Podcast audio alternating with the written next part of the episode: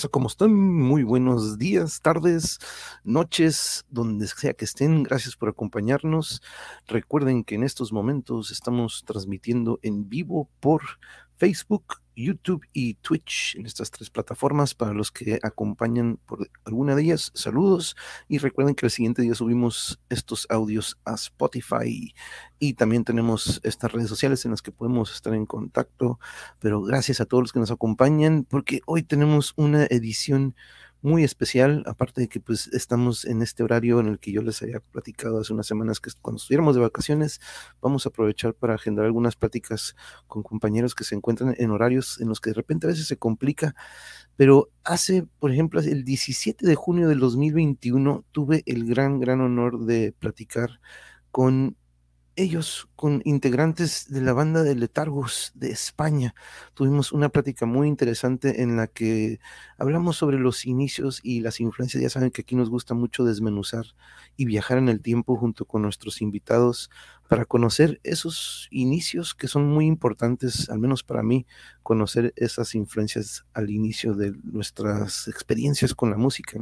Entonces, también en aquella ocasión tuvimos una idea, o, quedamos más bien, este, que íbamos a tener otra plática, aparte que ya saben que a mí me gusta mucho pisar base con nuestros compañeros que nos han acompañado anteriormente y pues actualizarnos, ¿no? Y vaya que también nos tienen noticias nuestros amigos de Letargus esta tarde, noche, pero vamos dándole la bienvenida a quienes van agregando. Sergio, por cierto, que fue con quien he, estado en contacto, me dice, sabes que me cayó mucho, mucho trabajo y se entiende, se entiende aquí, gracias al trabajo, pues no hemos podido meterle mucho al acelerador en el canal, pero ahora que tenemos, tuvimos este tiempo pude tener el gusto. Y miren, aquí tenemos a Elena, Elena de Letargus. Elena, ¿cómo estás? Muy buenas tardes. ¿Qué tal? Muy buenas. Buenas tardes desde España.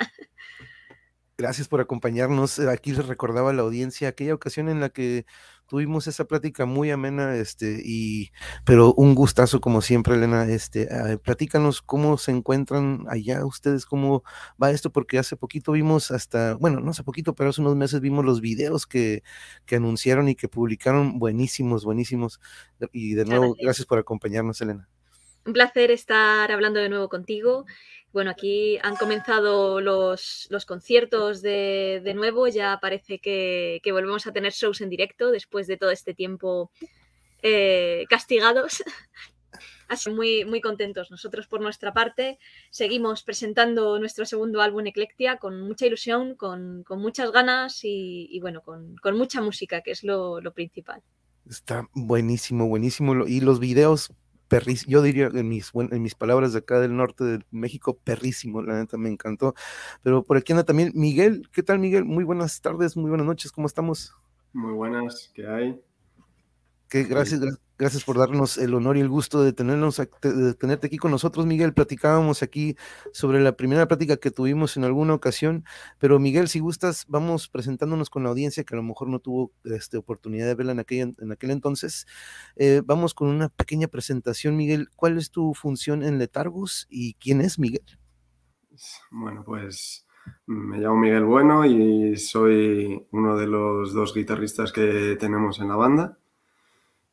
Y nada, pues encantado de estar aquí, agradecerte muchísimo la invitación y, nada, pues deseando hablar contigo un poco de, música y de, y de, vamos, al, final, al fin y al cabo de lo que, de lo que nos da sentido a nuestra vida.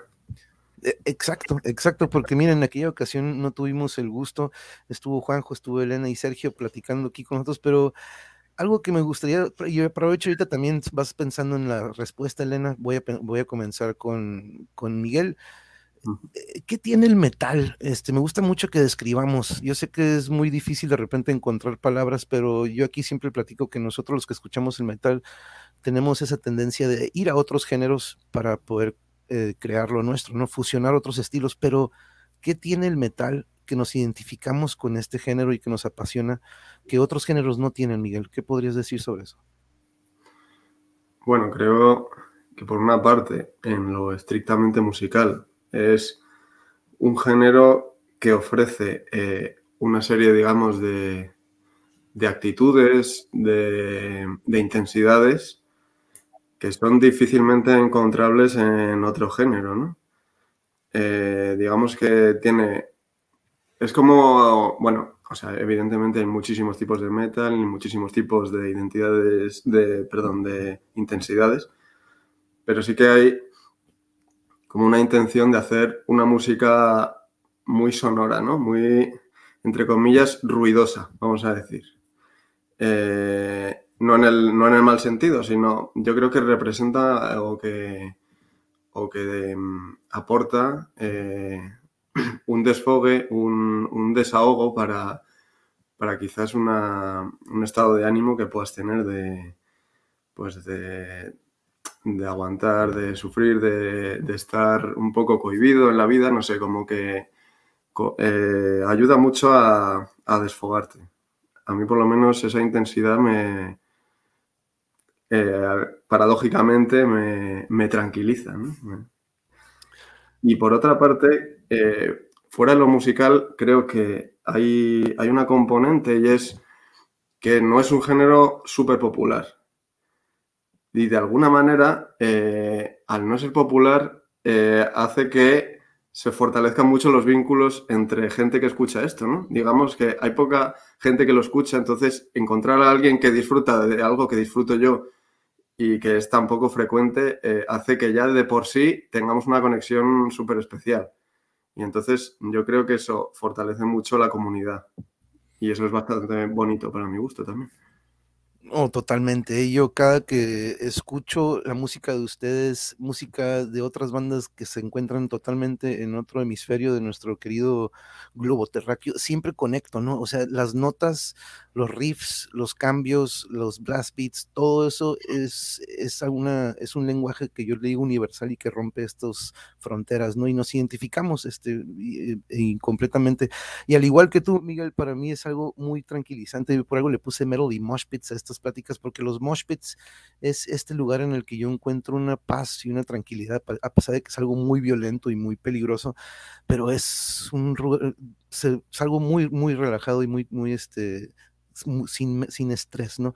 Pero Elena, esa pregunta también me gustaría hacerte y aprovecho para saludar a Letargus, saludos, saludos Letargus, pero aquí anda Caosfera, Caosfera desde Sonora, aquí nos, nos, nos, saluda desde Hermosillo, aquí anda Claudian, saludos hasta Finlandia, ella se encuentra en Finlandia, pero es de acá, de, pero un gran, gran abrazo, a ver si la siguiente semana podemos platicar aprovechando este espacio que tenemos aquí en mi otra mitad, abrazos a todos, es un placer tener a la gran banda de Letargus, saludos a nuestros hermanos de España, y aquí anda también Ofelia, mi vecina me dice que si me caí de la cama, porque pues acostumbro a tener las transmisiones más tarde, pero no, aprovechando que estamos ahorita de vacaciones, compañera, y este, los niños también estamos de vacaciones, dijimos vamos a tener la transmisión con nuestros amigos de España.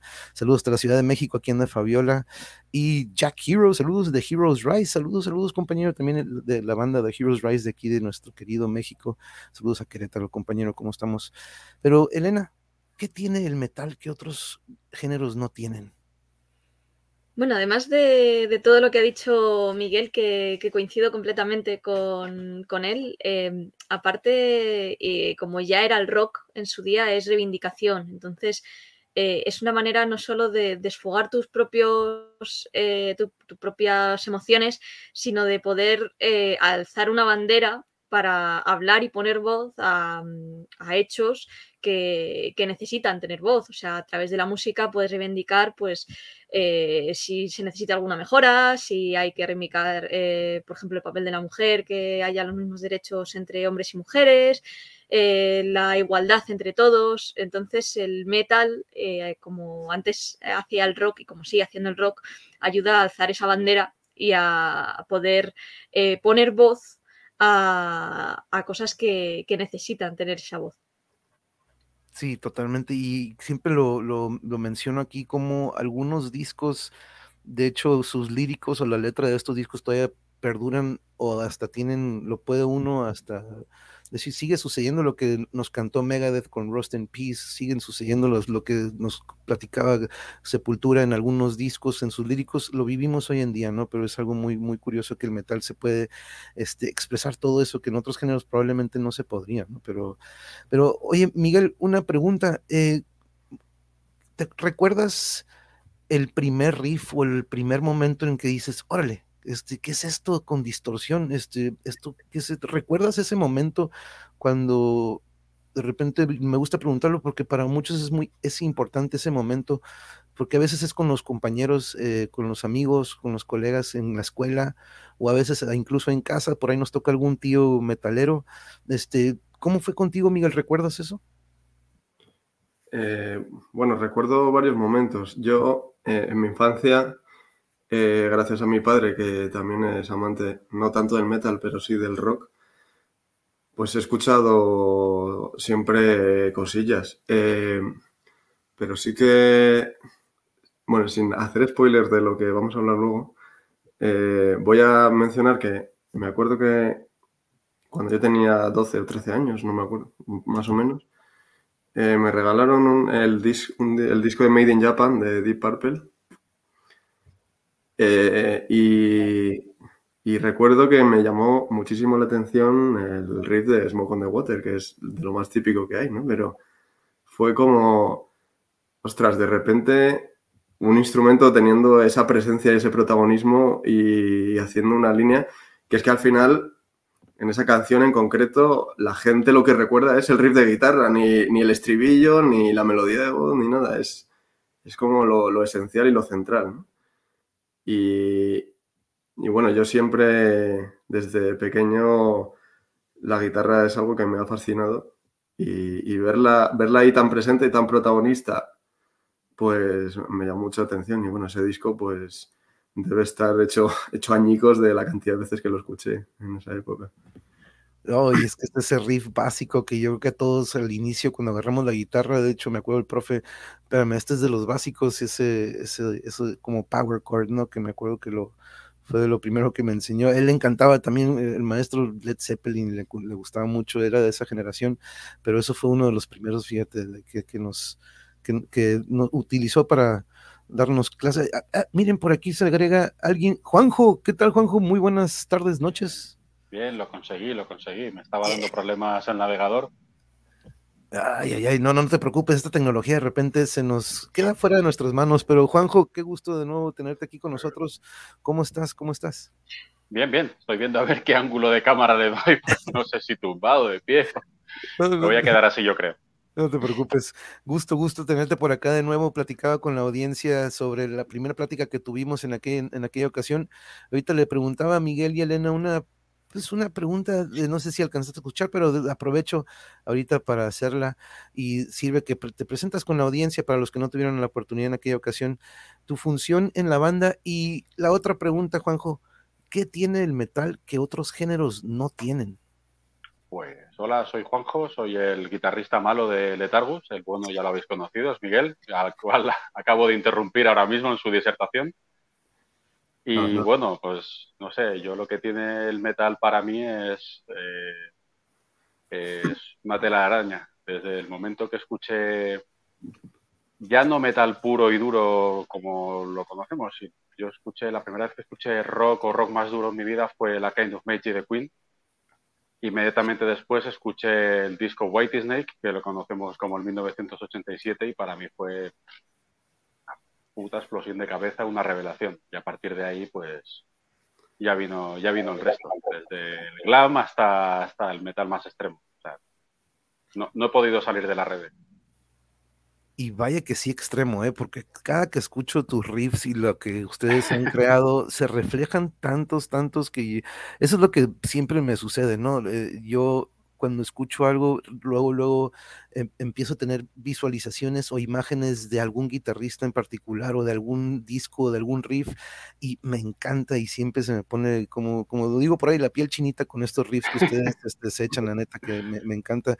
Y ahorita platicaba también con Elena, este, fuera de, antes de empezar, que pues ya ahorita también teníamos aquí este, nuevos videos, algunos videos que, se, que, que nos dieron el gusto de presentar durante este espacio que tuvimos de la primera práctica ahorita, pero en aquella ocasión habíamos quedado en que probablemente pudiéramos tener esta práctica de recomendar o platicar de nuestros top 5 álbums. Este, por aquí Sergio me mandó también su, su lista Dije, mira, en caso de que no puedas, dije, tú no te preocupes, yo sé que de repente estos, ah, eh, el trabajo es, lo primordial, ¿no? Entonces, este, sabemos y le agradezco muchísimo, pero aquí tengo su lista, pero empezamos, vámonos con, en orden de lista, vamos uno por uno, si gustas, vámonos con su, nos vamos del 5 al 1 si gustan, o este, lo, lo que vayan ustedes más o menos, dices, el de abajo para arriba, ¿no?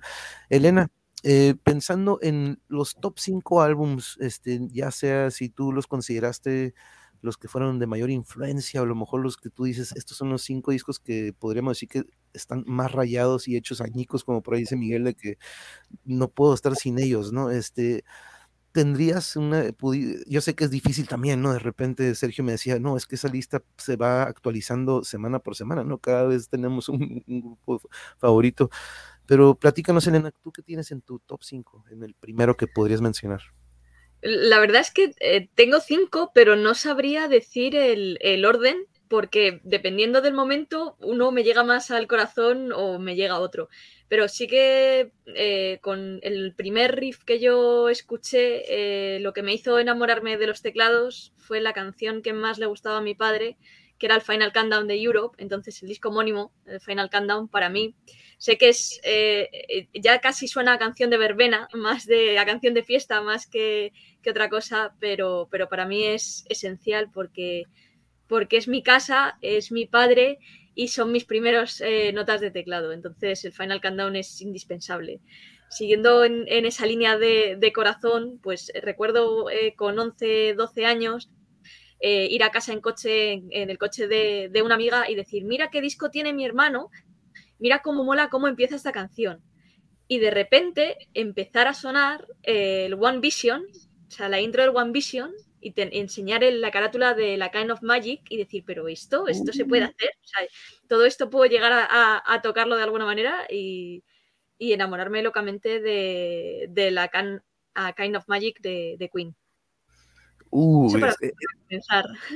Oye, pero este que mencionas, vaya que sí tú, y luego también aparte del arte también de, de los discos, pero nada más de escucharlo, todos, a todos nos lleva a algún momento, ¿no? Todas estas, estas, estas canciones épicas y que son legendarias, a todos cuando lo escuchamos nos lleva a un momento en nuestra juventud, en nuestra niñez, pero mira qué curioso que vaya que ahí sí se demuestra el poder de los teclados con este, con esta que, que pues, todos conocemos, ¿no?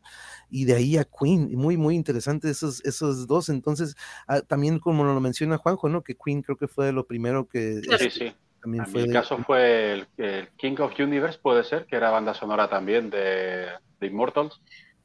Sí. Me, parecía una sobrada de tema que dije, pero, ¿qué mierda es esta? me pareció brutal. Entonces, ya te digo, yo tendría nueve años o así. Quiero hacer esto, pero no sé, no sé, la sensación que me, que me dio era, era puro poder es que era otro, y, es que sí, era, era, mm, podrían decir que estaban hasta adelantados en su tiempo, ¿no? Pues saludos a Cuculcán, saludos, muchas gracias por estar con nosotros. También no quiero dejar aquí Sergo las videos. Vamos, aquí el bajista escuchando atentamente. ¡Eh! El Sergio, aquí anda Sergio, saludos, saludos. Muy bien, muchas gracias también de nuevo, gracias por acompañarnos. Y Miguel, si pudiéramos empezar tu lista de tu top 5, ¿qué vendría, qué viene a la mente o qué, qué sería lo que recomendarías? Pues yo. Eh voy a tirar un poco, no es exactamente, digamos, un álbum al uso de estudio, es un álbum en directo.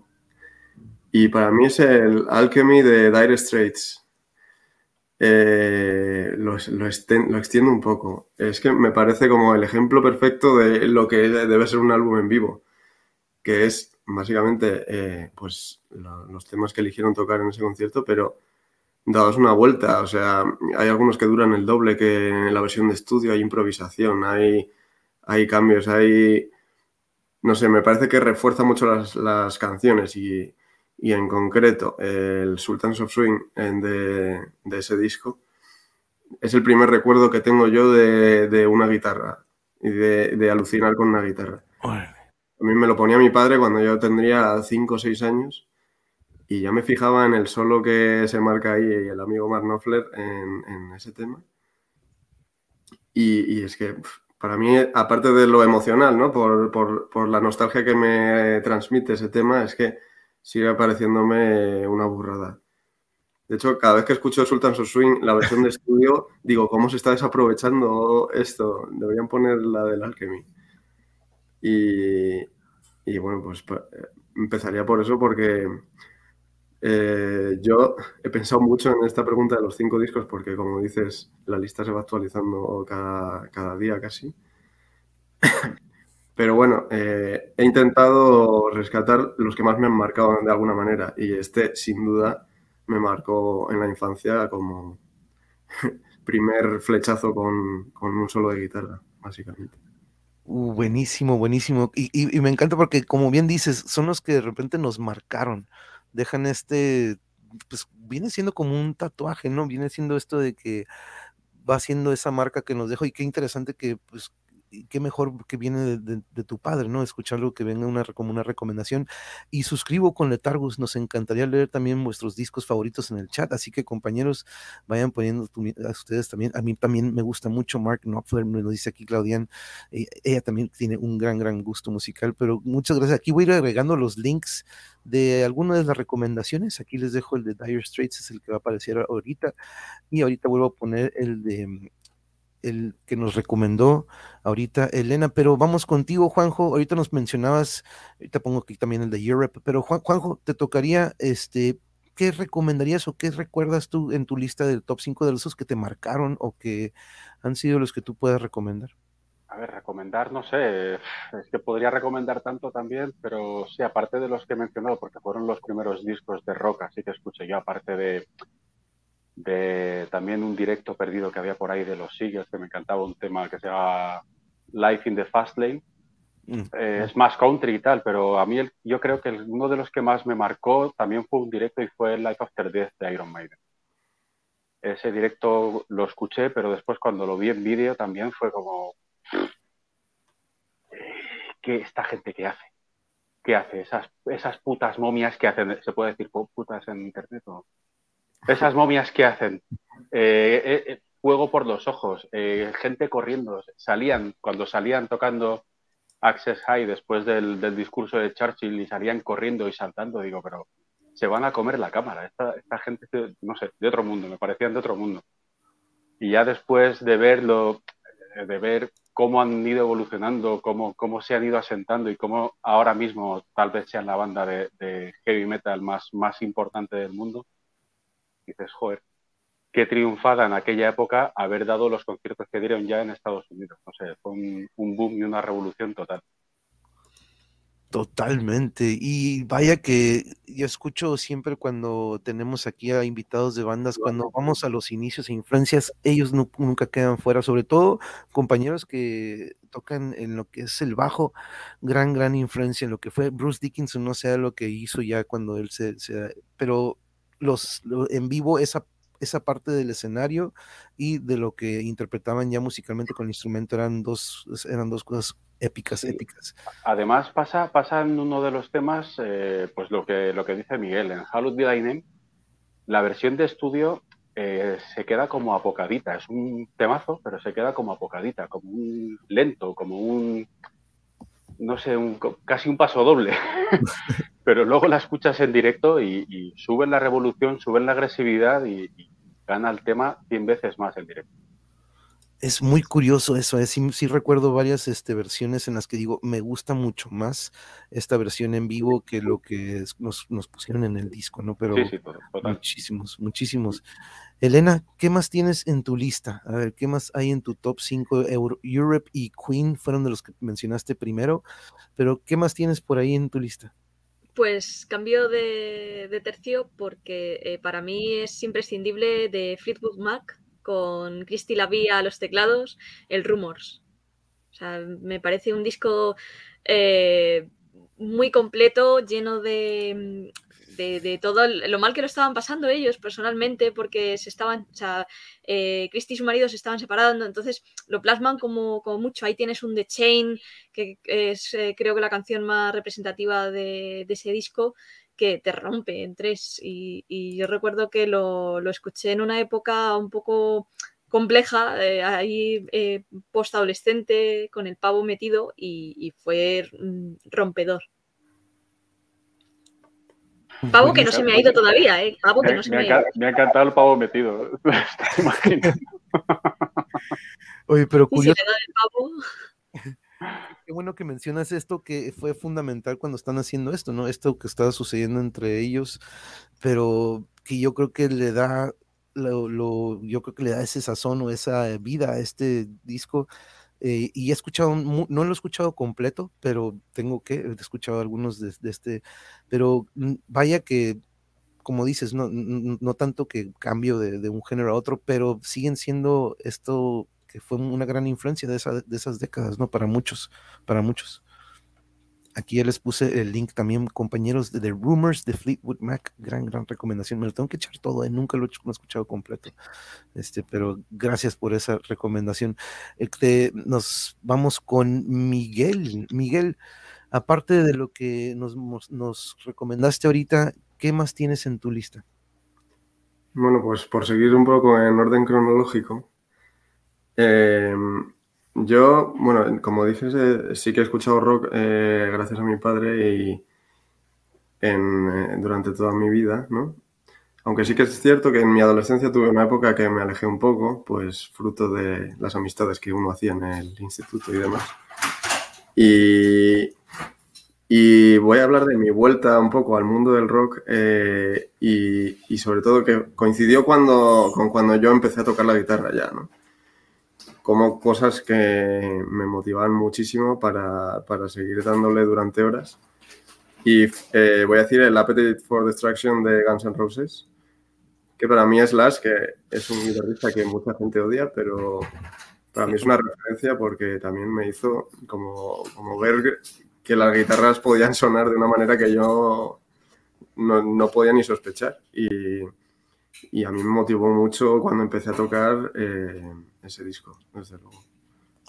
No, no, no, las guitarras de Slash, yo siempre lo he dicho, eh, y cada que lo escucho, la verdad, es, híjole, de repente me doy cuenta de veces cosas que digo, ¿cómo no escuchaba o le ponía más atención a sus solos, no? Pero siempre lo, lo yo, a mí me gustaba mucho más en aquel entonces, es que estas, estos anduvieron de gira en algún momento, Guns N' Roses y Metallica, pero a mí siempre me gustaba mucho más el estilo del Slash que el de Kirk Hammett, porque siempre fui más fan de, de Dave Mustaine y de, ya ahí estamos hablando de otras cosas, pero no, lo que hace Slash y eventualmente lo que plasma también en otros discos, pero este fue, yo creo que también ese, ese pues rock pesa, rock ya un poquito más saliéndonos de este paso del glam a lo que viene siendo ya otro estilo, pero miren, curiosamente aquí Kulkulkan nos comparte, entre mis discos favoritos sería Metropolis, acoplado de Giorgio Moroder, Use Your Illusion, El Azul, mira ahorita hablando de Guns N' Roses, Christophoris Dream de David Lance, Kiss in Japan y Phantom of the Opera de Nightwish, esos son los,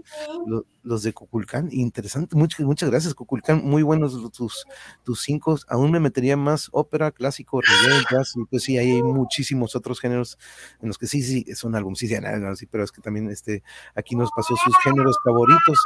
Pero Juanjo, aparte de ahorita ya estábamos en el Appetite for Destruction, vaya discazo. ¿Tú qué nos recomiendas? ¿Qué, qué tienes ahí en tu, en tu lista? Pues ya, a ver, lo ha dicho Miguel, para mí también fue una gran influencia el Appetite for Destruction, además que Slash, eh, bueno, eh, Guns N' Roses componía casi todo Izzy Stradlin junto con Axel, pero el que suena realmente a Guns N' Roses es Slash. Eh, sus proyectos suenan a Guns N' Roses, está él en Guns N' Roses y suena a Guns N' Roses, toca él en algún sitio solo y suena a Guns N' Roses, y el resto, eh, el resto no lo consigue. una, una, una, puntualización, pero bueno, ya fuera un poco del, del rollo, yo creo que otro de los, de los discos que me influyeron mucho en mi forma de entender la música, ya un poco más mayor, fue, fue el Images and Words de, de Dream Theater. Para mí también fue una voladura de cabeza la, esa cantidad de, poli, de polirritmos. Después el concierto que tienen en Japón en vídeo lo rayé hasta la saciedad. Y me parece también una, una sobrada de talento, de, forma de entender la música totalmente diferente a lo que había conocido, porque sí había escuchado King Crimson, había escuchado Pink Floyd, eh, pero es que esto estaba a otro nivel. Y no sé, me marcó todo, desde, obviamente, desde John Petrucci a todos, eh, Kevin Moore, eh, incluso James Labrie, que no es un cantante, no es mi cantante favorito, pero que hizo, que hizo un muy buen trabajo en, gira. Buenísimo, fíjate, el otro, el otro día también me lo, eh, en algunas ocasiones, este, pido que también ayudemos o seamos como que un medio también para que los que no, no saben o no entienden o como que a veces dicen, la verdad no sé qué escuchar del metal, este fue uno de los discos que nos dijeron, este deberían de escucharlo, Images and Words, y vaya, como lo bien dices, ¿no?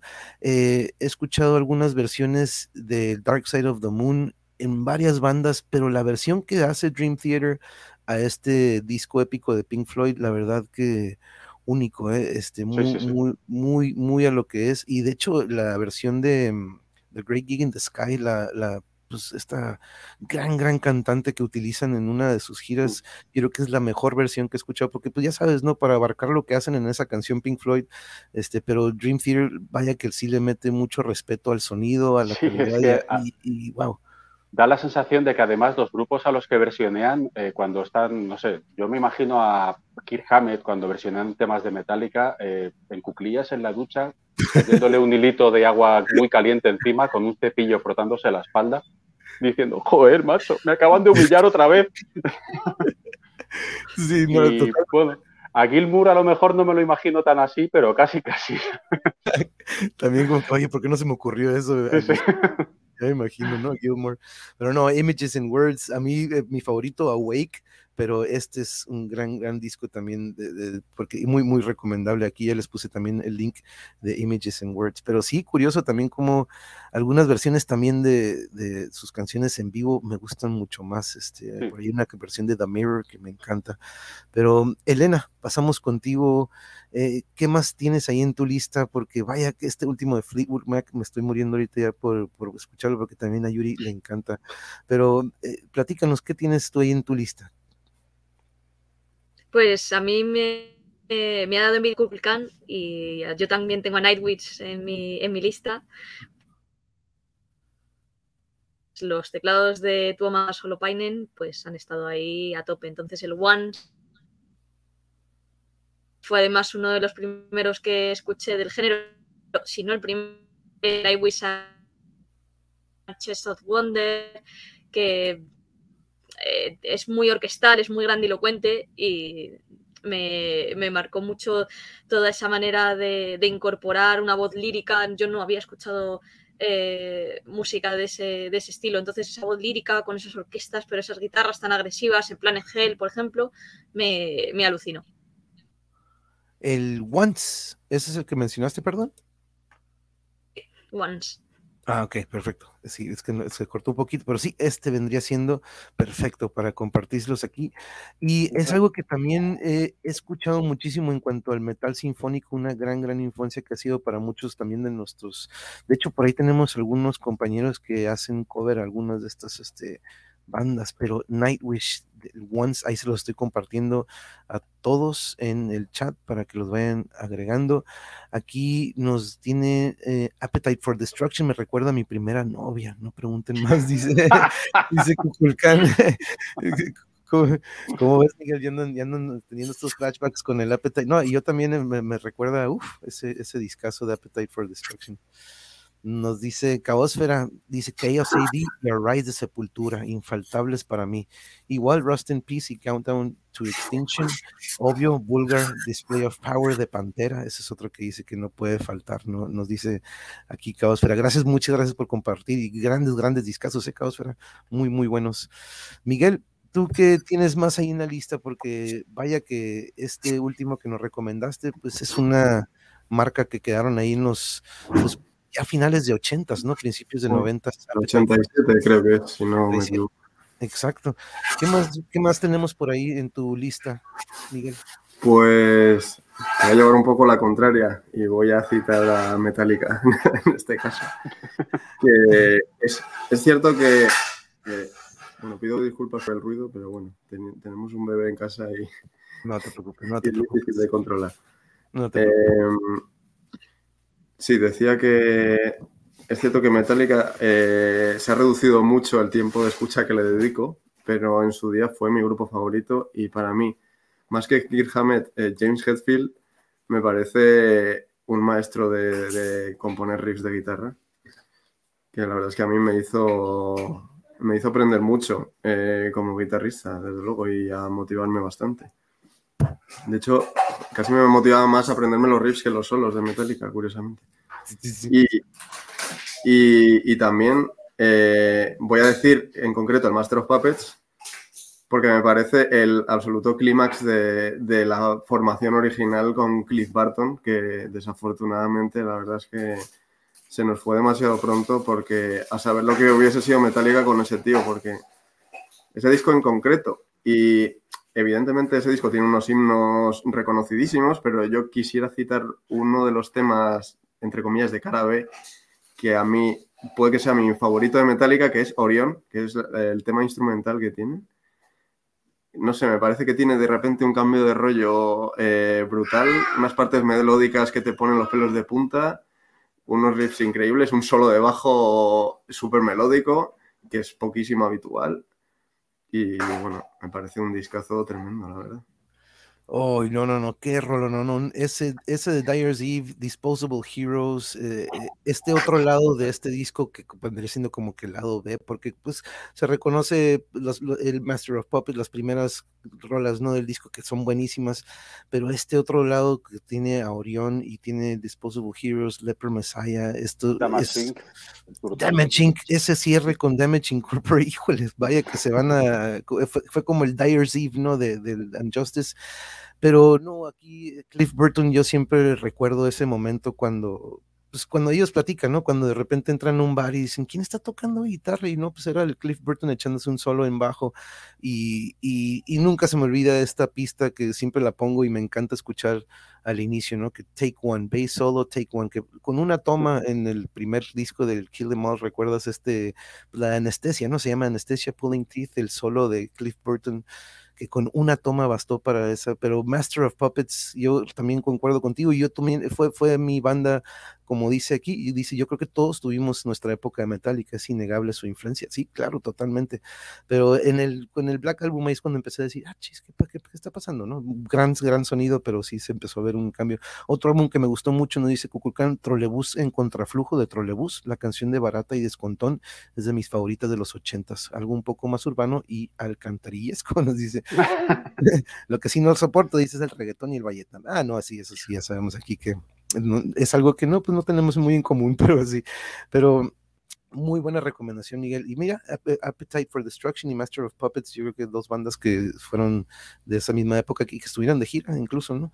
Pero, eh, ¿quién sigue? Sigue Juanjo, ¿ah? Juanjo, ¿sigues tú, compañero? Este, sí, pues yo le llevo ahora la contraria a Miguel. Para mí fue un, un, tema, o sea, un disco que me marcó muchísimo fue Rust in Peace también.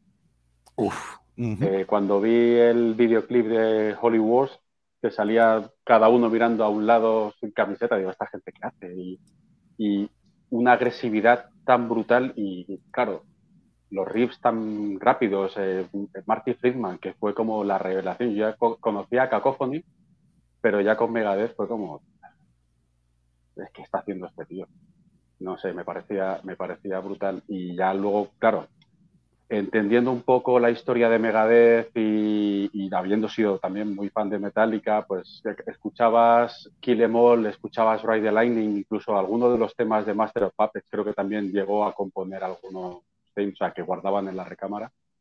Me pareció totalmente reconocible la mano y el paso de Mustaine por Metallica.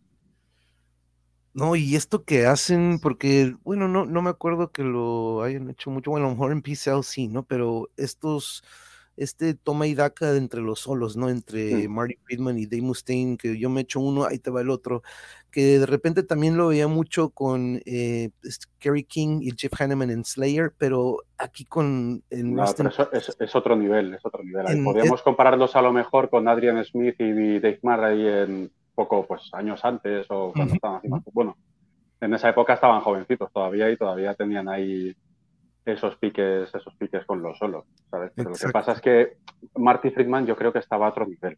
Era una originalidad, un exotismo a la hora de tocar que no tenían otros guitarristas. Fue un soplo de aire fresco para, para el metal, porque aquí me van a matar los puretas. Slayer tenía unos riffs buenísimos, unas velocidades tremendas con Lombardo, pero después llegaban los solos y el tema caían picado. No tenían nada que ver.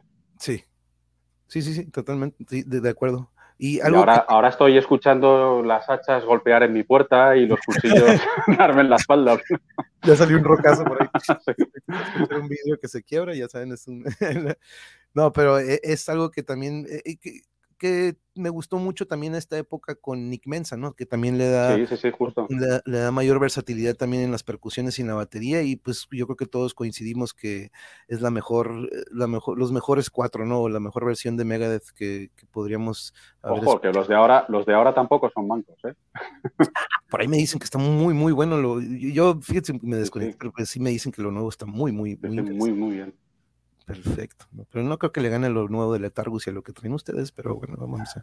Es otro de los discos referencia que hay que tener. Sí, ese viene, ese viene, en todos los tops, estoy seguro. no, pero la verdad es recomendadísimo. Y ahorita vamos a hablar de, algo que se viene también. Pero Elena, continuamos contigo. Eh, ¿Qué más tenemos aquí en, el, en, la, en tu lista? Yo vengo aquí a poner la nota disonante, desde luego, porque me voy a Rainbow, al Difficult to Cure, que, que, es Lo tengo. Chile. Em, al final es un discazo con, ese I surrender que, o sea, perdón, ese surrender que te llega al, corazón con un spotlight kit que te hace querer subirte al escenario y, comer todo, pero bueno, es que eh, escuchas el riff de Magic y dices, ¿y, ahora qué? O eh, no release también, o sea, eh, me parece que es un disco que de principio a fin, que lo escuchas de una y, te da tantos matices que, no te puedes quedar solo con, una canción. Uh, buenísimo, pero entonces, porque hasta estoy viendo la versión en vivo, no sé cuál, pero ¿cuál preferí, cuál, cuál recomendarías tú de los discos? Yo eh, al final prefiero el, eh, pues el, el, de estudio. A mí la verdad es que me, me gusta bastante más el, el de estudio porque, no sé, es el que escuché, entonces es el que el, primero que escuché y es con el que yo lo conocí. Pues no, es que... Solía pasar que Richie Blackmore exigía demasiado a sus cantantes y lo solían pasar mal en directo luego. También. Pero y es... que Richie Blackmore a mí me parece de lo mejor, de los mejores compositores de rock que ha habido nunca. Sí, pero de la afinación estándar no salía el cabrón. Un tío que monta Deep Purple se pira, monta Rainbow y lo peta casi más todavía. Es que, es, que me parece sublime, Incluso me acuerdo en algún disco, pues varios covers, ¿no? Pero yo recuerdo mucho de joven cuando escuché un disco de Ingrid Malmsteen, Inspiration, que pues de hecho se echa puros covers y agarra uno de Rainbow, que ahí es donde digo, a ver, tengo que meterme un poco más en Rainbow y es cuando descubro a Richie Blackmore y digo, wow, increíble todo lo que hace. buenísimas, buenísimas tus recomendaciones o tu, lista este, de, todos ustedes, ¿no? Pero tú nos estás llevando a este otro lado que también es un lado de los que muchos metaleros o muchos rockeros fue una gran influencia de lo que sucedió en aquel entonces, ¿no? Pero este, aquí anda Raciel Moctezuma. Saludos, amigo, ¿cómo estás? Muy buenas tardes, gracias, gracias. Bien, me tienen un desafío. Desafío para el monje, invitar a un reggaetonero, portándome mal y maquiavélico. Qué gacho eres. No, no, esos, esos ratos sí, mira, lo paso, paso como se, diría por ahí. Pero aquí anda también Blanca Neri, saludos a Blanquita, saludos Blanca, gracias por acompañarnos. Todos están sacados de onda, como que, ¿qué onda? ¿Qué es, qué es el monje tan temprano? Pero no, ya saben, ya saben, cuando tenemos estas pláticas hay que tenerlas en este horario. Pero es Rainbow, la última recomendación, déjenles pongo por aquí también el link y no se me va a olvidar. Pero Miguel, vamos contigo, compañero, ¿qué más tienes ahí en tu lista o en tu bolsa de goodies, diría yo por ahí? Ay, perdón, perdón.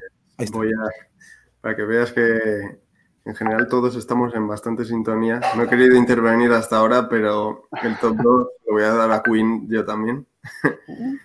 y eh, a ver, eh, casi todos sus discos me parecen brutales, pero por elegir uno voy a decir A Night the Opera, que pues es una voladora de cabeza para mí. La música que más valoro yo eh, es aquella que es sofisticada pero no lo parece. Y, me, y me parece el mejor ejemplo de ello. Hacían unas, unas eh, armonías y unas cosas que dices, joder, estos tíos que, que, locos. Pero luego es que son himnos que, que, cantan hasta, hasta la gente más popera del mundo. ¿no? que, no sé, para mí eso es, está en mi top 3 de grupos favoritos y, y ese disco en concreto es una absoluta locura para mí. Y es que eso es algo que hacían muy bien ellos, ¿no? Salirse de repente de lo que era la norma o este patrón de lo que venían haciendo muchos otros. Eh, ellos como que decían, no, podemos hacer esto diferente, pero agregándole este lado también eh, con una fusión muy, muy interesante que no sé por qué parece ahí, parece el, em, em, ah, sí, dije, ¿por qué parece el emblema de Animals de Pink Floyd? Creo que parece ese emblema ahí a la derecha, creo que es el de la imagen que agarré ahí de, del compañero que está compartiendo, este de Queen a Night at the Opera, ahí les puse también ya el link, compañeros, pero Queen sí no puede estar aquí o no pudo quedarse fuera, la verdad, yo sé que fue gran, gran parte de, la influencia de todos. A mí me parece increíble que la canción más escuchada del siglo XX eh, sea Bohemian Rhapsody, que es un tema de más de seis minutos, de cuatro partes totalmente distintas, es súper progresivo en realidad. Pero mira, es que, no sé, es que son especiales. Sí, es, pero es lo que hemos hablado un montón de veces también, Miguel. Por ejemplo, también el Sweet Child of Mine, ¿sabes? Que pues, la gente o los más metaleros, pues con Cancha Roses tienen ahí los sentimientos encontrados y es un tema de seis minutos con una barbaridad de solos que al final también ha triunfado. obviamente no es la, sofisticación que tiene Queen, pero, pero es también digno de, alabar. no, no. Lo que, dice, Miguel, que es que el Bohemian es que te, funde la cabeza y después cosas tan simples como We Will Rock You que ha triunfado lo mismo. Entonces, esto, y es totalmente diferente, es todo un concepto totalmente opuesto. Es que han tocado todos los palos. Eh, a mí eso lo admiro bastante. Es que han, explorado muchísimos géneros diferentes y, todos muy bien hechos, no sé. Y sí, es que ese era como un estigma, ¿no? Como que, pero ¿cómo vamos a hacer algo más de cuatro minutos? ¿O cómo vamos a hacer? ¿No lo van a poner o no va a salir en la radio? hoy en día escucho de repente mucho este, de ciertos temas que digo, uy, qué bueno que está en la radio, le subo y de repente está cortada o editada. Digo, ¿cómo le pueden hacer eso a una canción? Porque para el que la conoce y para el que la disfruta completa es horrible escuchar que de repente tengan que cortar o editar una canción en la radio, pero entiendo que de repente pues a veces el tiempo y eso es, quiso oye, pero eh, vamos a eso, ¿no? De que cuántos hits han sido que pasen esta barrera de los tres y medio o cuatro minutos, pero ahí están, ahí están todavía, ¿no? Y que, y que ahí quedaron y se van a seguir escuchando, ¿no? Pero sí es interesante también eso, ver de repente ese esa, esa presión de que es que tiene que ser de esto, ¿no? Pero pues salirnos de la norma es algo que me gusta mucho aquí como, como normalmente lo hacemos. Eh, Juanjo, vamos con... yo es que tengo tantos sentimientos encontrados, que no sé qué, mencionar. Pues mira, voy a mencionar a Judas Priest, pero no el painkiller como haría la mayoría del mundo, sino el primer vinilo que me regalaron, que fue el Sin After Sin. También tenía 10 años cuando me lo regalaron y y me pareció otro, otro pepinazo, otra, otro concepto de música totalmente diferente que sigues escuchando ahora y es un disco súper complejo, también muy, muy sofisticado, con, con, unas ideas de cabeza muy grandes, como muy...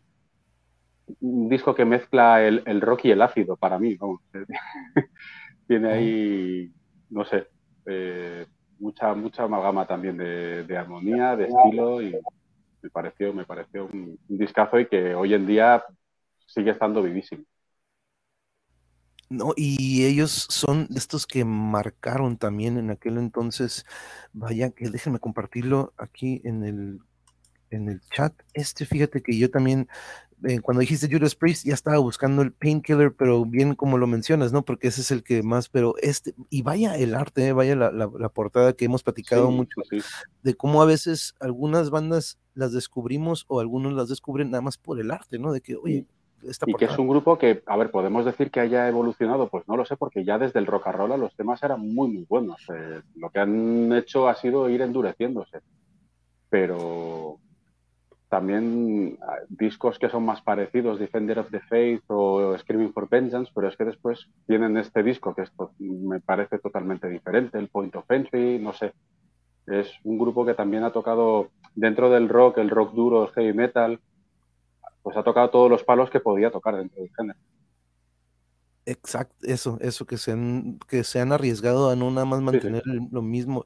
Lo permitido en la radio era, cuando mucho, tres minutos. Sí, sí, sí, eso me acuerdo. Nos dice Casuam, saludos de Malibu, California. Dice viaje a Madrid y era un viaje a Madrid y era un caos hace tres años. Saludos a esa bella ciudad. Nos dice, mira, pero nos dice causa. Sigue siendo un caos, sigue siendo un caos. Oh, no, en todas partes, aquí en Tijuana, si vieran el tráfico, híjole. Dice, siguieron por la escuela de Pink Floyd y Zeppelin las canciones largas, no se dejaron convencer, un buen punto para Queen. De hecho, sí, eso es lo que también tenía Led Zeppelin, me acuerdo mucho, o Pink Floyd, eran bastante extendidas algunas de sus, de sus Shine on You, Crazy Diamond, Echoes, este, vaya, muchos de ellos se salían de ese, que se salen del tiempo propuesto en el jardín de la hidra, nos dice un ejemplo aquí Cuculcán, o algo así se llamaba, sin, sin drogas, nos dice el, Cuculcán. Pero a ver, Elena, ¿qué más tenemos por ahí este, en el surtido? Porque ya les compartí aquí la, el link de, Sin, de Sinner, Sinner, Sin After Sin, de, de Judas Priest. Pero Elena, ¿qué más tenemos por ahí? Creo que ya estamos llegando, ya, pero digo, eh, podemos irnos a más discos, ustedes nos dicen. Pues yo me voy a salir ahora ya sí que sí, totalmente del tiesto y, mis compañeros me van a matar por repetir por enésima vez a un grupo español. ¿Eh? Era Susa. Sí, claro, Susa. Eh, claramente Susa. Eh, no, pero estaba a punto de incluir a ABBA. Lo que pasa es que al final he cambiado a ABBA por eh, un grupo español que se llama Dry River, que colabora el cantante con nosotros en el último CD y a mí me tiene enamorada, pero mm, enamorada de, llorar, o sea, de que la primera vez que les pedí un autógrafo se lo pedí así con miedo, como si fuera un adolescente enfrente de Brad Pitt, o sea, eh, eh, Dry River, y el disco es el, Circo de la Tierra, que es el, primer eh, disco que, lanzaron, y bueno, es que tiene canciones como La Mujer del Espejo, que habla un poco de, de, que la persona que te devuelve el espejo no es la que tú eres, de cómo evoluciona esa personalidad, de, cómo eh, cambia la percepción. Bueno, joyitas, o sea, imprescindible escucharlo. Eh, disco además progresivo, de, rock progresivo. Eh, maravilloso.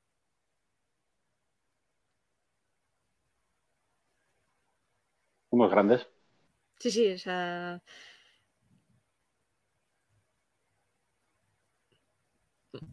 Monje, tienes el, micro apagado, no te estamos escuchando. Oh, perdón, perdón, sí, sí, perdón, una disculpa. Dry River, mira, qué interesante, ahorita le voy a compartir aquí. Esta es la de la mujer en el espejo. Sí, estoy compartiendo aquí un video. Entonces, uh, miren, aquí tengo algo para agregar, aparte de que todo esto está siendo anotado aquí, este, pero interesante. Mucho. Entonces, dice que han colaborado entonces con ustedes. Sí, tuvimos la suerte de que Ángel Belinchón, el cantante, em, colabora con nosotros en Estrella Fugaz. Y bueno, un lujazo, porque la, calidad que tienen todos los músicos de, de Dry River, la calidad humana que además tiene Ángel, es impagable. Ah, perfecto, perfecto. Aquí ya se los puse. Me encanta esto porque así podemos conocer más y más y más. Dale cariño porque son, son unos genios estos tíos. Sí. Recuerdan mucho a Queen, recuerdan algún pasaje a un poco a Dream Theater, no sé, tienen después un rollo propio muy, muy valenciano. Eh, son todos eh, polifacéticos. Eh, si no toca uno la guitarra y el teclado, el otro toca el saxofón y la trompeta, el, el bajista, no sé, es, cantan todos fenomenal. Unos genios. Eso es lo que me encanta. Un ejemplo a seguir. Cuando todos participan, ¿no? Y que todos, veo que todos ahí participan con, las voces. Miguel, vamos contigo. ¿En qué vamos? ¿Ya vamos en el cuarto o en el quinto? Yo Creo que es el quinto, pero bueno. Si hay que decir más, se dice. No Podríamos seguir aquí hasta mañana. a ver, yo voy a. Bueno, mención para Dry River que coincido con mis compañeros en que son lo mejor y, no son todos lo conocidos que merecen, la verdad. Así que de darles escuchas porque lo valen. Eh, yo voy a hablar ahora de mi disco favorito del mundo mundial, que es Dream Theater, el grupo, y el, y el disco es Metropolis Part 2, Sing from a Memory, que es un disco conceptual y a mí, pues eso, me parece que justo eh, un disco, en vez de una colección de canciones, en este caso es una obra completa en la que todo está relacionado y, me parece una forma absolutamente magistral de, de, hacer un disco conceptual. O sea, si te paras a analizar eh, la relación entre los temas, los pasajes instrumentales de una parte de la historia que coinciden con las de otra, tiene, una, tiene parte de super caña, tiene partes súper técnicas con ritmos raros, tiene partes de balada súper sentimental, eh, tiene diferentes estilos, eh, bebe de todo, no sé, me parece el disco para mí. Vamos, a mí Dream Theater es, es mi banda de referencia a día de hoy y este disco en concreto, pues a mí me vuela la cabeza cada vez que lo escucho. Buenísimo, buenísimo este. Y me acuerdo también ver un, haber visto este un video de este, de cuando interpretan estos dos. Buenísimo esto. Y vaya lo que hace Petrucci con Pornoy y todo lo que estaban en este entonces, porque ahorita ya están en la, esta etapa con Mangini.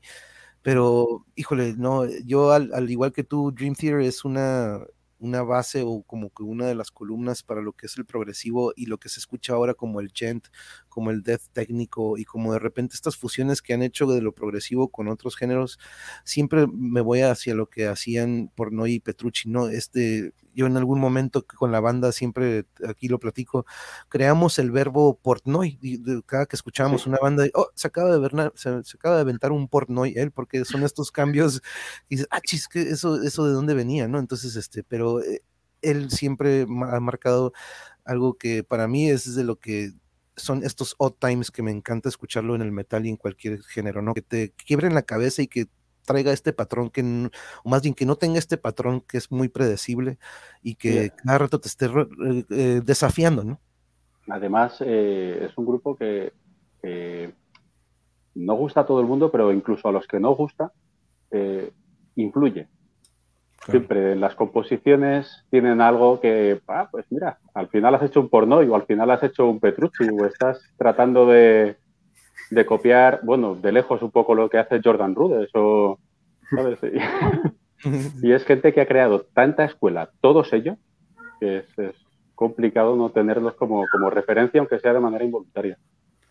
Claro. Otro grupo también que ha evolucionado muchísimo y tiene una variedad en su, en su discografía increíble. Han tenido toques a Muse, han tenido toques a U2, han tenido toques a Metallica, no sé, y no, y no lo esconden tampoco. Y me gusta, pues eso, es un grupo que a lo mejor musicalmente está por encima del resto, pero los toma como referencia, incluso a Opeth o... Uh, Opeth, no, es que sí, sí, sí, exacto, ¿no? Se quedan algunos, son músicos virtuosos, totalmente, eso sí, sí, totalmente, ¿eh? tienen todo el kit, como quien dice por ahí. Eh, venimos de Miguel a Juanjo, Juanjo, vamos a ver. Pues no, igual no es mi disco favorito. Como los otros que he mencionado, son discos que me han marcado, pero le voy a echar un recuerdo a Alexi Leyo, que nos dejó pues el año pasado, y fue para mí eh, mi último gran ídolo. O sea, yo lo conocí con 22 o 23 años y fue eh, el último músico que vi en directo y dije, yo quiero ser ese tío. Y aparte, pues, el Follow the Reaper y el anterior, no me acuerdo cómo se llama el disco que tenía tonos verdes, para mí el que más me marcó fue el, Are You Dead Yet?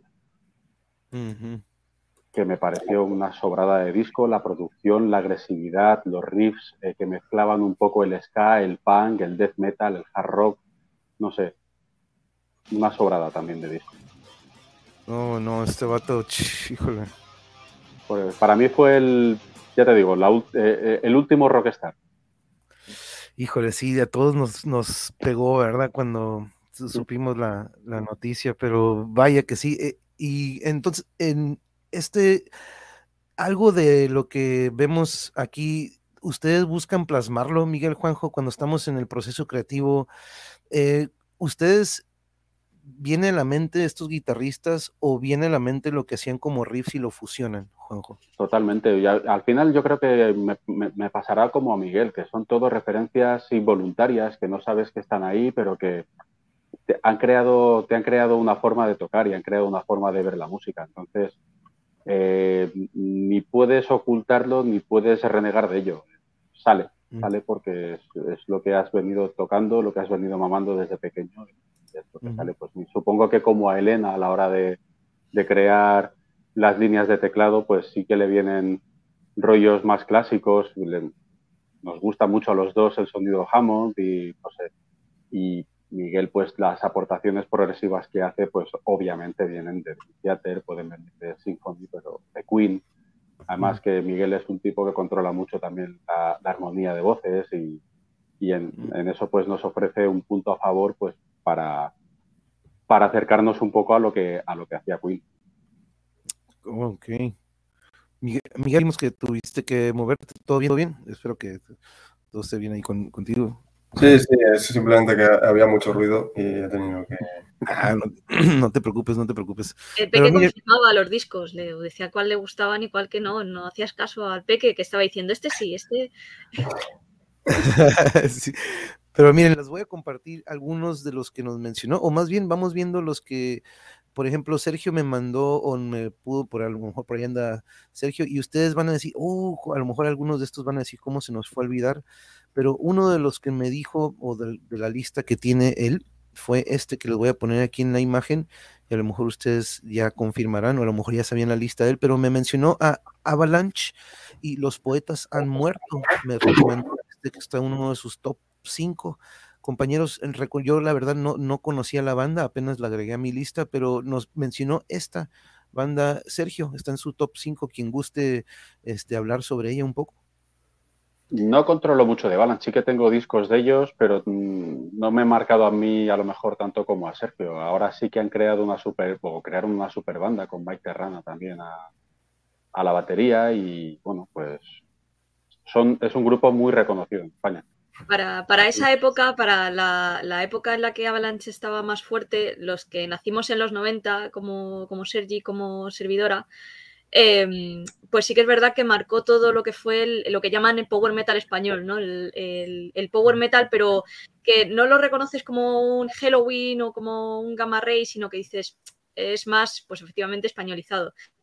Y Avalanche junto con Warcry em, marcaron ese camino que, los jovencitos españoles queríamos seguir para, hablar de dragones y de batallas y epicidad mm. y, y todo era como muy grandilocuente. Y, Avalanche además eh, contaba con, unas portadas muy bonitas. Eh, ha trabajado mucho con Luis Rollo también, entonces era como todo muy, muy, muy gótico oscuro, mm, eh, épico, dragonil.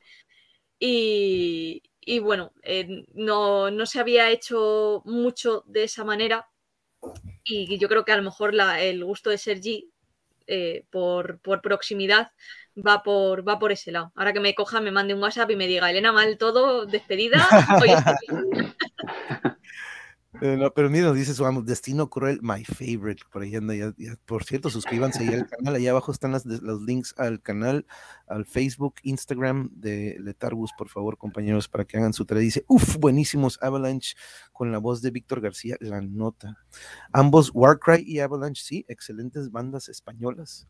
Otra de las que me mencionó también aquí, y creo que vienen también, es una que, déjenme ponerla aquí para, que sea sorpresita, pero voy a aprovechar nada más para poner aquí rapidito las que me mencionó, pero esa también yo la desconocía, compañeros, no sé si ustedes ahorita también me apoyarán, a lo mejor dando un poco sobre ellos, pero otra de los que me mandó en la lista, el buen Sergio, déjenme agregarlo, porque ya ven que de repente se ponen unos anuncios aquí en la plataforma, pero déjenme quitarlos rapidito. Y aquí les comparto esta banda que lleva el nombre de Mirath o Mirath. Oh, tremenda. Y el disco Shehili o Shehili. Shehili. es una banda tunecina. Bueno, creo que viven en Francia, pero son de origen tunecino y, tienen bastante fusión con, música árabe y la verdad es que merece la pena escucharlos porque además la voz del cantante es espectacular.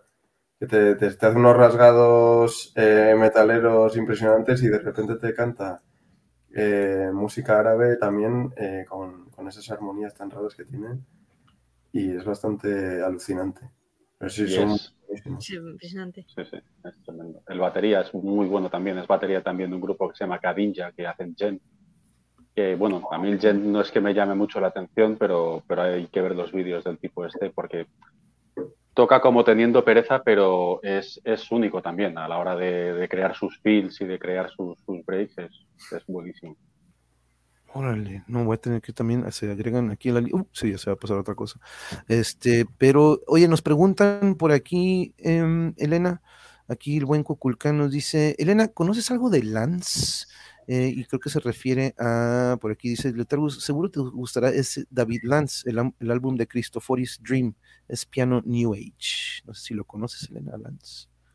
No, pues no, no tengo el gusto, así que me la apunto para ponérmelo ahora en cuanto, en cuanto cortemos, lo, lo pego una escuchada. Muchas gracias por la recomendación.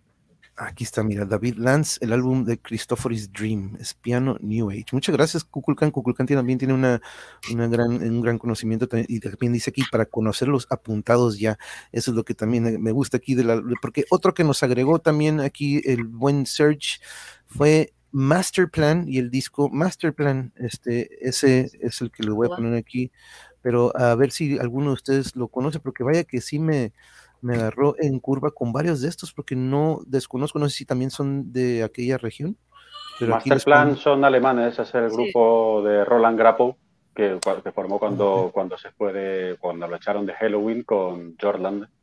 Oh, ok y, el, y Johansson, ¿no? El teclista de, que estuvo en los discos de los primeros discos de Invite Malmsteen.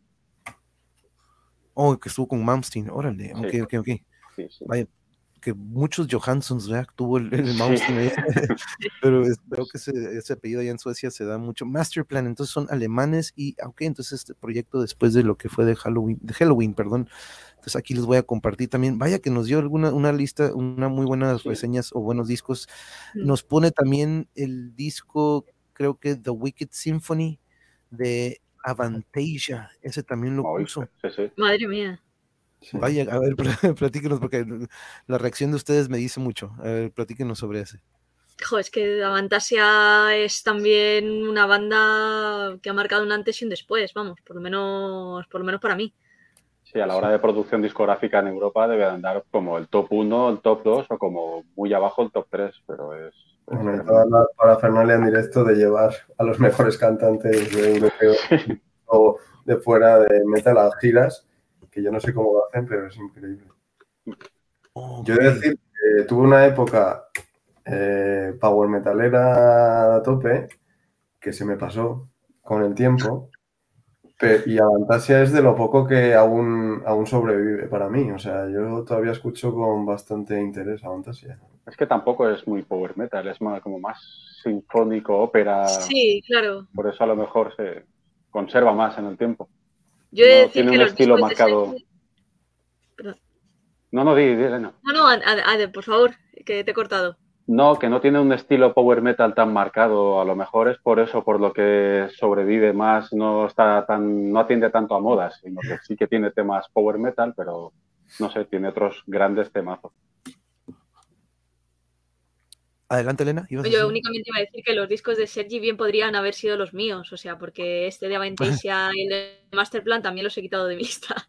Oh, mira, mira, ah, pues de cierta manera, y fíjate, te lo iba a compartir antes, dije, a lo mejor no se vayan a repetir, pero mira, de cierta manera se está complementando algunos que tú este, eliminaste con la lista de search. Mira, qué bueno, qué bueno.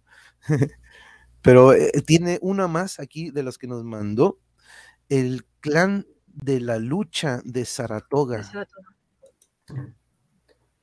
¿Qué me Las raíces de Power Metal de Sergio es que son súper marcadas.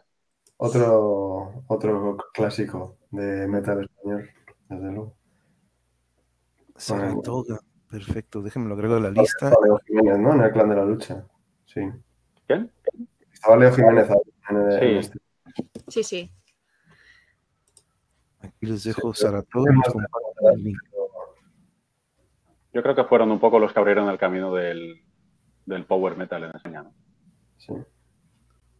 Sí, de ese, género del que decía antes con Avalanche, de, ese power metal con, unas estructuras muy marcadas que dices, bueno, pues es que esto es el, power metal español, ¿no? El, metal power metal español.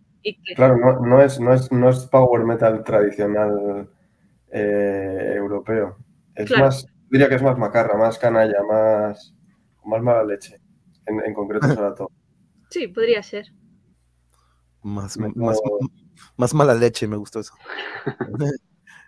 Saratoga, ahí lo pusimos, ahí está en la, lista. Y son los que los cinco que me dejó Sergio. Muchísimas gracias, Sergio, por compartirlo con nosotros. Esa lista que, como decíamos, complementó algunos que a lo mejor ustedes eliminaron o que a lo mejor se nos se les pasó. Pero yo aquí tengo bastante material para estudiar, la verdad pero no dice, Caosfera también reconoció ahí a, Leo Jiménez en esto de Saratoga, otro bueno, dice, es más heavy metal el de Saratoga, así como que yo mm. creo que ya está pasando para ese género. Pero otra cosa que quiero aquí compartirles, compañeros, este, y no sé si alguno de ustedes tenga alguna otra mención que gusten o alguna mención honorífica o que digan, me falta uno, me los quedó uno, eh, adelante Juanjo, Elena, o no sé si gusten algún otro que pues Yo si tuviera que decir, pues no sé, podría decir quién. Uno de los que me impresionó también, recuerdo cuando viajé a, Inglaterra por un viaje de instituto y estuve viviendo allí un mes y medio en, una residencia, fue el Cowboys from Hell. Uh. No había escuchado nunca Pantera y era también una cosa totalmente novedosa para mí.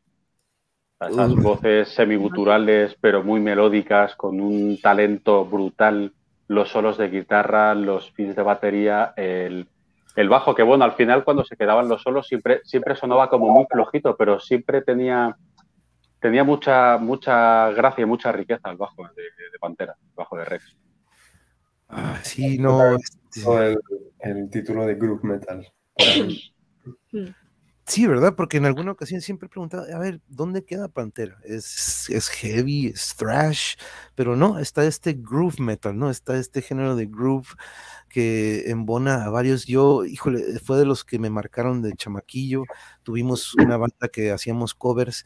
Cowboys from Hell procuraba evitar estas canciones que de repente los tonos eran muy altos, pero nos echábamos Domination, nos echábamos este, esa, Primal Concrete Sledge era de las de las que teníamos que, ¿no? Y Cowboys, pues sí, pero, pero ya lo que era Cemetery Gates y otras rolas que estaban muy altas, pero al Dimeback, al Dimeback, cada que llega su, pues ahora sí que ese 4 de diciembre siempre hago un programa dedicado a él, porque Dimeback para mí es de los guitarristas que me marcaron por su manera de ser fuera y dentro del escenario, ¿no? Él siempre fue este ni rockstar, ¿no? Porque no era este tipo, era un rockstar con los pies en la tierra, demasiado, que tenía este lado que dices, híjole, era un desmadroso, ¿no? Era todo un demasiado bañado en alcohol, a lo mejor. Ándale, quiero conocerlo, pero al mismo tiempo no quiero conocerlo porque me hace alguna broma o algo me va a hacer de que, pero era, era único este compa, la neta, y, el Dimeback, y este, siempre voy a recordar sus solos, y que pues nos lo quitan el mismo día que, pues, de hecho, él y John Lennon tienen eso en común, ¿no? Creo que ambos este, nos los quitan en el mismo día, en ese día de diciembre. Pero no, Dimeback, este, pero algo que también quiero compartirles eh, es algo también que platicaba con Sergio. Y es esto, y ahorita Elena ya me ayudó a actualizarlo un poquito, aquí voy a poner abajo, platíquenos porque se viene esto, ya tuvieron una, ya están teniendo presencia en el escenario de nuevo. Juanjo, Elena, vamos contigo primero, Elena, eh, cómo se sienten con esta gira, con lo que viene. Ahorita aquí voy a poner las flechas actualizadas. Hay algunas que tuvieron un cambio, ahorita me decía Elena, pero aquí abajo aparecerán para nuestros compañeros que están de aquel lado. Pero este, platícanos, Elena, ahorita vamos contigo, Juan, eh, Miguel y Juanjo, platícanos cómo se sienten eh, cuando ahora que se acerca esta gira o estas fechas que pues ya están programadas, ¿cómo, cómo se sienten, Elena? Pues la verdad es que con, mucha ilusión, porque llevamos mucho tiempo trabajando en, estas fechas. Al final, por el tema de la pandemia, nos quedamos con muchas ganas de, tocar y de, de, rodar Origen. Y ahora con, con Eclectia, pues eh, necesitábamos salir a, carretera, necesitamos subirnos a, escenario y la verdad es que la respuesta está siendo positiva, así que con mucha ilusión, con muchas ganas. Juanjo, se viene ya el 22 de abril en Toledo y de ahí se viene esta 22, 23, dos seguiditas y los demás. Platícanos, ¿cómo te sientes, Juanjo? Uy, pues con los nervios de cuando tenía 16 años. sí, sí, sobre todo por la organización, porque salga todo bien, sobre todo, pues estos dos conciertos hemos tenido un pequeño paroncete después del último concierto en Extremadura que nos acogieron fenomenal, tanto la asociación como el público. Y bueno, el día 22 tocaremos en Toledo, teloneando a uno de los grupos de referencia ahora en España, que es Valdemar. Y luego el 23 tenemos nosotros nuestro concierto, que abrirá con nosotros Dunkel Mind, y tendremos la suerte de, tener en el escenario a Patricia Tapia, colaborando en uno de los temas. Entonces, pues, pues ya después, después de cuatro o cinco años que no comparto escenario con Patri, pues por fin nos vamos a juntar de nuevo. A ver si esperemos que no sea, que no sea la última o que no pase mucho tiempo para, para poder, para poder volver a compartir escenario. Y Miguel, platícanos, ¿cómo te sentiste? Veo que aquí ya tuvimos unas en diciembre y una en febrero. Eh, ¿Cómo por ahí siempre platico sobre este, en las artes marciales mixtas, por ahí se le dice el ring rust, o en el boxeo también, ¿no? Este óxido que se va desarrollando con la falta de actividad en el, en el ring. Eh, ¿Cómo te fue con eso? Eh, ¿Existió eso o es al contrario? Porque para algunos músicos es de que, híjole, ya quiero que llegue esto para poder sacar todo en vivo y para otros es, híjole, tengo rato que no tengo en vivo, este, ¿cómo, cómo me voy a sentir? ¿Cómo te has sentido, Miguel? Bueno, yo creo que tanto mis compañeros como yo lo necesitábamos como el comer, prácticamente. Mm. Eh, teníamos muchísimas ganas de tocar.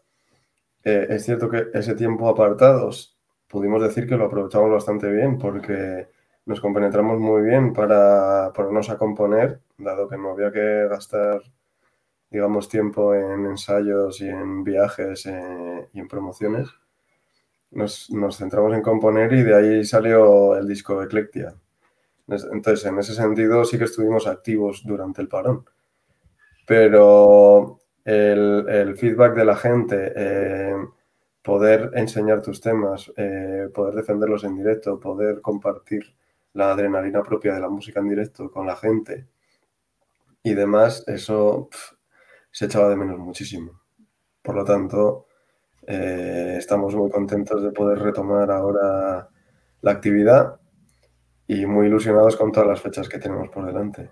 Esperemos, vamos. Hasta ahora, los conciertos que hemos hecho hasta ahora, que han sido en Granada y en Mérida, eh, pues una pasada, la verdad. Eh, y seguimos trabajando en mejorar el espectáculo y, poder ofrecer valor añadido a nuestros directos, como hablaba antes del Alchemy de Dire Straits. Vale la pena ir a un directo de Letarbus y no quedarte escuchando el disco en casa. Uf, no, es que eso es, lo que todos buscamos, ver, eh, poder vivir eso en vivo. Y vaya que sí estuvieron activos. O sea, aquí compartí en alguna, en aquella ocasión cuando recién eh, salía este video. Y ah, ah, nada más esos riffs. ¿Sí se escucha, compañeros? ¿Se escucha? Sí. Ah, perfecto. Uf. Pero vaya, porque sacaron, eh, si no me equivoco, dos o tres videos, ¿verdad? En lo que fue este en lo que desde nuestra plática hasta el día de hoy? Sí, bueno, sacamos, eh, hemos sacado en total tres videoclips y un video lyric y estamos ahora pues preparando una sorpresa. Uh, uh no, pues por favor, no, no, quiero dar spoilers, pero... Hay que estar suscrito al canal, hay que estar suscrito al canal porque si no se pierde la sorpresa. Eh, gracias, gracias Elena, porque yo soy malísimo para eso de que suscríbanse, den su like. Pero... Dale like. Dejar un like aquí abajo también al canal del Mojo. Dale a la campanita. Claro. Sí, sí por, eso pongo, este, por eso pongo este letrero ahí abajo que dice, eh, pero, pero no, yo, me, yo me, me, me, concentro en ustedes, compañeros, en los invitados, en esto que publicamos, que me acuerdo en una, en una ocasión este, compartimos aquí el video que acababa de ser este, publicado en aquel entonces, y así va a ser, ¿no? Cada que ustedes tengan algo que anunciarnos, yo aquí eh, ya saben que algo que me encanta es yo conocer y dar a conocer su trabajo y su material, porque es algo muy, muy profesional, es un, como lo es, como de repente a veces lo escuchamos aquí entre muchas bandas, es cuando podemos trabajar haciendo lo que nos gusta y esto es lo que vemos aquí, ¿no? Porque en sí se vuelve un trabajo, ¿no? Y vemos el profesionalismo en el producto que ustedes nos, eh, nos, nos pasan en video o en lo que es la música y ahí se nota la calidad, la neta. Desde la primera vez que lo escuché yo eh, soy fan, este, y ya estoy ahí en el club también y entonces, este, pero espero recibir cualquier, este, nota, teaser o algún spoiler que podamos dar. Ya saben, Elena, Juanjo, Miguel, aquí tienen su casa, Sergio también que por ahí anda. Pero compañeros, compañeros, les agradezco mucho. Tenemos una gran diferencia de horario y no quiero quitarles más el tiempo. Lo bueno que ya es fin de semana, compañeros, y este, bueno, sí, bueno, para, creo que, bueno, aquí todavía es jueves, ya mañana es, viernes para ustedes. Ah, aquí es fiesta mañana. no, pero mira, ya se acerca porque ya el 23, el 22 sería la siguiente tocada, del 22 de abril, ¿verdad? La, la, próxima que se viene para ustedes. Y de ahí se van, está, quiero pensar que eh, Toledo está cerquita de Madrid. Sí, No, no, llega a 100 kilómetros. Ah, ok, pues desde ahí luego, se van, entonces, qué, qué, qué fregón, este, ya quisiera estar por allá, por, allá está mi hermana, a lo, mejor le voy a decir, date una vuelta y vete a, un concierto, a una de las tocadas, este, ya está en Barcelona, ¿Qué, ¿qué, le quedaría más cerca? Si ella está en Barcelona, ¿cuál de las tocadas le quedaría más cerca? Pues tendremos en Zaragoza, tendremos en Valencia, esas pueden estar relativamente bien para que pueda, para, para que pueda acercarse. En Barcelona de momento no tenemos nada cerrado, estamos tratando de, estamos luchando por intentar llegar a todas, a todos los rincones le voy a decir, le voy a decir, la chance hasta a lo mejor anda, pero le voy a decir, oye, le voy a pasar las fechas, pero este, de nuevo les agradezco mucho. Elena, te, otorgo la palabra, algo con lo que gustes despedirte esta noche. Este, normalmente pido recomendaciones para nuestros compañeros que se van integrando al metal, pero creo que hoy se llevaron muchísimas recomendaciones para eso. Y este, pero te dejo la palabra, Elena, ¿con qué te gustaría despedirte hoy? De nuevo, te agradezco muchísimo por habernos acompañado pues agradeciendo una vez más que, nos hayáis abierto las puertas del canal, que el, hablar con, ustedes, que, se hacen cortar las distancias hasta el otro lado del mundo gracias a esto de las tecnologías, que nos vemos en la próxima muy pronto y que para lo que necesitéis, pues aquí tenéis al grupo del color morado. Yes, no, no, es un honor siempre, la neta, Elena, y este, como decías al inicio fuera del aire, siempre es un gustazo y se siente muy, muy, una armonía muy bonita con ustedes, a pesar de, como dices, tenemos una gran, gran distancia entre nosotros, pero el metal y la música nos une y así va a seguir, y esta es la segunda de muchas pláticas, ¿no? Pero, Miguel, eh, al igual que a Elena, te agradezco mucho tu tiempo, pero te otorgo la palabra, ¿con qué gustas cerrar esta tarde-noche? Bueno, eh, ante todo agradecerte la oportunidad de poder estar aquí hablando de música, que es a mí es de lo que más me gusta en el mundo, hablar de música. Y, y a mí me gustaría reivindicar, por un lado, la música en directo. Eh, como que no, no, se pierdan los conciertos, básicamente. O sea, aquí en España yo veo que la juventud eh, cada vez tiene menos interés y bueno, pues a mí me gustaría pues mm, reivindicarlo, ¿no? Como forma de comunicarse con la gente y de expresarse eh, que no tiene comparación posible. Y por otro lado, pues reivindicar la música que nos gusta, ¿no? Que no es a lo mejor la que más millones de reproducciones tiene, pero está hecha con todo el cariño del mundo y, y con toda la actitud para, para ser disfrutada de, de igual manera. No, y es así va a ser, y la verdad te agradezco porque la primera vez este, representaron muy bien a la banda nuestros compañeros, y aquí la verdad que al igual es siempre, siempre es un gran honor, porque por ejemplo nos dice aquí, veo cuatro integrantes en el video, pero solo tres en el en vivo, ¿quién falta? Y, ahorita ya le estaban aquí a, este eh, eh, como quien dice, contestando muchas, muchas gracias, pero sí, nos dice, nos falta César Ortiz a la voz, Eduardo Cervera a la batería y Sergio Martínez que anda también ahí en la, chama. Te diríamos que el morado inspira magia, sabiduría e imaginación. Muchas gracias, este, porque nos estaba preguntando eso, se me estaban pasando las preguntas de que por qué el color morado, este, en lo que es de Targus, eh, que es este, y aquí él nos dio muchas gracias por darle la respuesta. Te diremos que el morado inspira magia, sabiduría e imaginación. Nos dice Caosfera, que dice, ya, que se repite, gracias Elena, Juanjo, Miguel y Sergio, un gustazo conocerles y compartir nuevamente con ustedes. Muchos éxitos. Eso es lo importante, Miguel. Gracias por ello, te dice sobre el comentario que, nos acabas de dar el cierre. Muchas gracias. Aquí mi querida Yuri dice que tengan un excelente día a todos. Muchas gracias por su tiempo a todos los integrantes de Letargus. Y como les digo, es la segunda de muchas pláticas que tendremos y en alguna ocasión será en vivo esta plática. Pero Juanjo, vamos contigo, amigo. ¿Con qué nos despedimos esta noche? Siempre, como siempre, agradecer la, la conversación contigo, que nos abras las puertas de tu casa y sobre todo poder estar compartiendo música con los seguidores del canal que pues, vemos que tienen un muy buen gusto musical, muy buen criterio y que, sigan ahí apoyando la música, que al final es, es lo que nos gusta a todos, lo que nos gusta compartir y, y lo que nos gusta pues transmitir y recibir, pues tanto a la hora de tocar, de estar en un concierto tocando como a la hora de ver vivimos para esto. Y todos tienen mucho que aportar, que ese es el objetivo del siempre, tanto el público como, como el músico.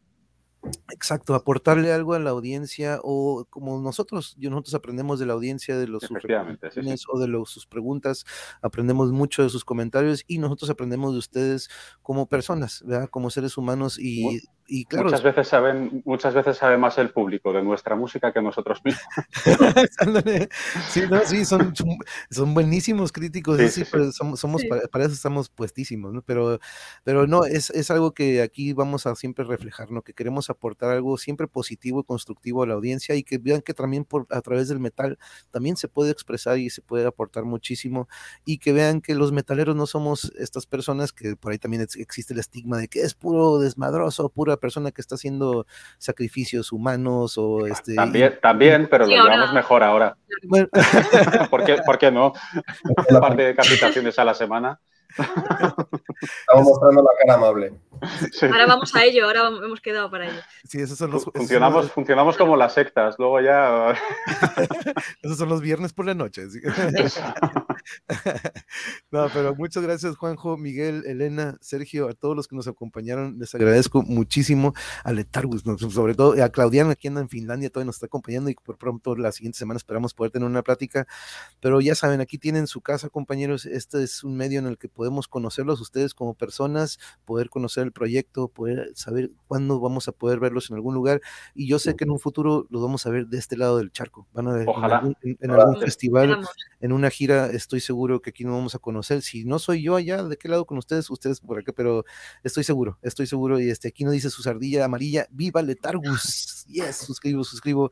Dice aquí Caos para todos, excelente tarde, cuídense, se les quiere bien mucho. Muchas gracias de nuevo, les agradezco, les mando un abrazo desde Tijuana, Baja California California, México. Un abrazo. Muchas gracias, Juanjo, Miguel, Elena, a todos les agradezco. Nos vemos al rato, tenemos transmisión también doble hoy, nos vemos por la tarde-noche. Gracias de nuevo, un abrazo para los demás integrantes y que tengan bonita tarde. Nos vemos, compañeros. Laters. Lates.